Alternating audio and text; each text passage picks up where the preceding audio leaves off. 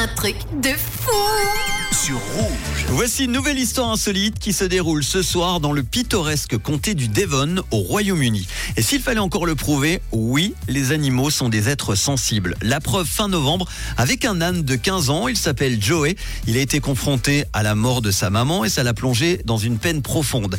Il refusait de s'alimenter, il a développé une occlusion intestinale provoquant des douleurs insoutenables. Alors pour pouvoir le soulager, les vétérinaires ont fait preuve d'une créativité étonnante. Pendant 4 jours d'affilée, ils lui ont administré du coca concentré, oui, via un petit tube nasal directement relié à son système digestif.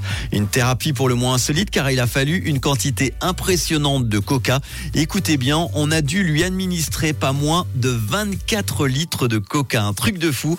Et le résultat, eh bien non seulement l'occlusion a disparu, mais cela a également fourni les calories nécessaires pour prévenir tout dommage aux organes vitaux, comme par exemple le foie et les reins. Il a retrouvé son peps, il s'est fait un nouvel ami. Joey est au top de sa forme maintenant. Comme quoi, le coca n'a pas que des côtés négatifs. On peut aussi, d'ailleurs, vous le savez peut-être, l'utiliser par exemple pour entretenir et nettoyer vos toilettes. En tout cas, chose importante à préciser, le vétérinaire en charge a bien expliqué que cette méthode ne doit en aucun cas être tentée sur un âne ou un autre animal en bonne santé sans raison valable. Vous buvez du coca, oui, si vous voulez, mais vous n'en donnez pas à vos animaux, évidemment, j'ai envie de dire.